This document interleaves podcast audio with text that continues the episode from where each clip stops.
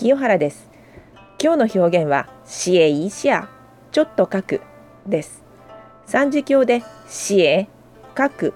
字や文章を書く。という動詞を3回リピートしている部分は三世三世三世なんですが実際には二世二世三世で発音しています。3世が連続するときには前の3世が2世になる。という成長変化のルールがあるからです。イーシアは動詞の後ろにつけてちょっと何とかするという意味を表します。シエイシアちょっと書く。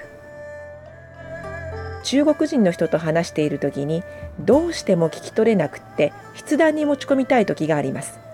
そういう時にはこのシエイシアにどうぞ何々してくださいをつけて请写一下ちょっと書いてくださいと頼むと良いでしょう。請三世です。写三世です。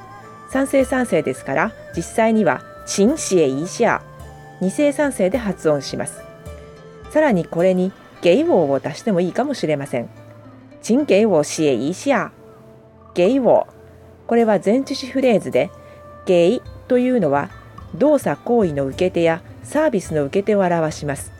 何々に、何々のためにという意味です。請给我写一下。ちょっと私のために書いてくださいという表現です。中国に行くときには、ペンとメモをすぐ取り出せるように持っておくと便利ですね。請写一下。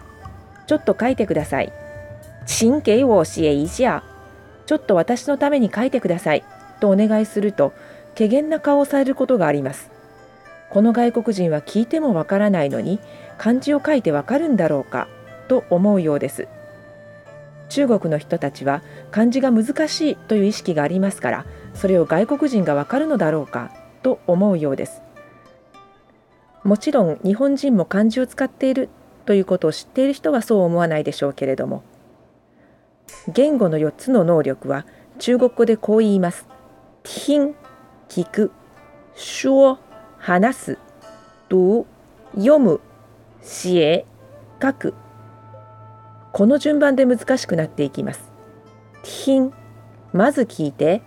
说それを真似して話して。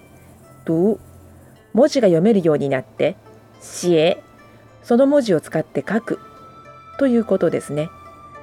日本語を母語とする人の場合读読むというのが比較的楽にできますのでついついその手前にある听聞くやを話すを軽視してしまいがちなところがあります漢字で書いてもらってああ分かった分かったそういう意味かとそれで納得してしまってそれを听聞いたりを話したりっていうことをつい怠ってしまうんですね読んで意味がわかるだけでなく聞いて話してかけて初めてその単語が自分のものになったということなんです。